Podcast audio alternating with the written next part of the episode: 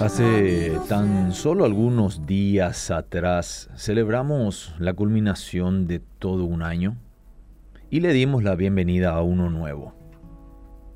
En muchas áreas se aprovecha el momento para hacer un cierre y dar inicio a algo nuevo.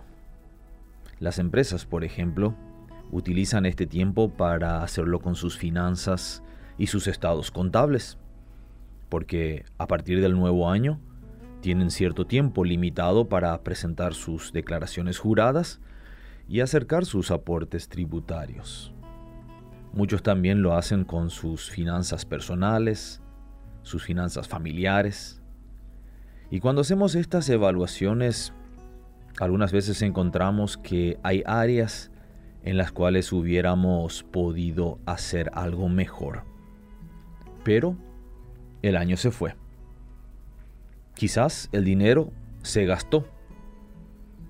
Y lo único que nos queda es aprender de aquellos errores y poner metas mejores para el siguiente año.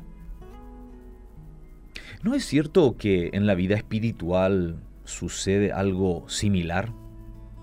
Cuando reflexionamos sobre las experiencias de un año que pasó, algunas veces también llegamos a la conclusión de que hay muchas áreas en las cuales hemos fallado. Pero, al igual que en las finanzas, el año se fue. Así que ya no podremos cambiar nada del año pasado. Por dicha, tenemos un nuevo año por delante.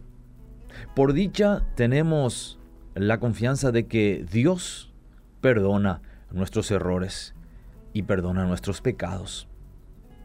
Así que, al igual que en las finanzas, es tiempo de que nosotros aprendamos de nuestros errores pasados. Aprendamos de ellos qué es lo que nos llevó quizás a dejar de lado cierta disciplina en la vida espiritual.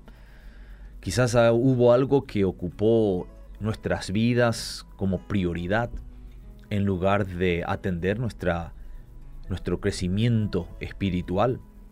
Aprender de los errores es saludable para no volver a cometerlos en un futuro.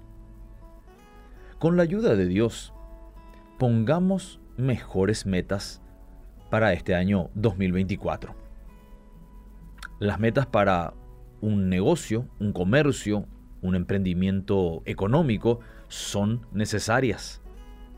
Pero es de mucha más importancia establecerte metas en la vida espiritual.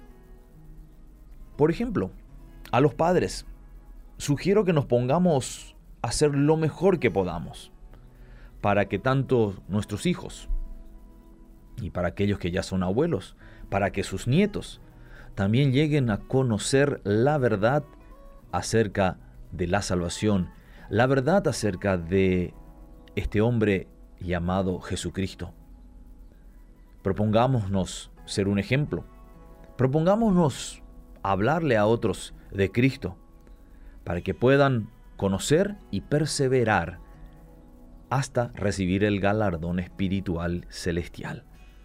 Pongámonos metas que ayuden a otros en nuestro alrededor. Quizás estés colaborando en alguna iglesia, quizás estés inmerso en alguna organización, quizás estés en alguna comisión. Tú puedes hacer mucho para, este, para que en este año también esas personas que están a tu alrededor conozcan algo más acerca de Jesucristo.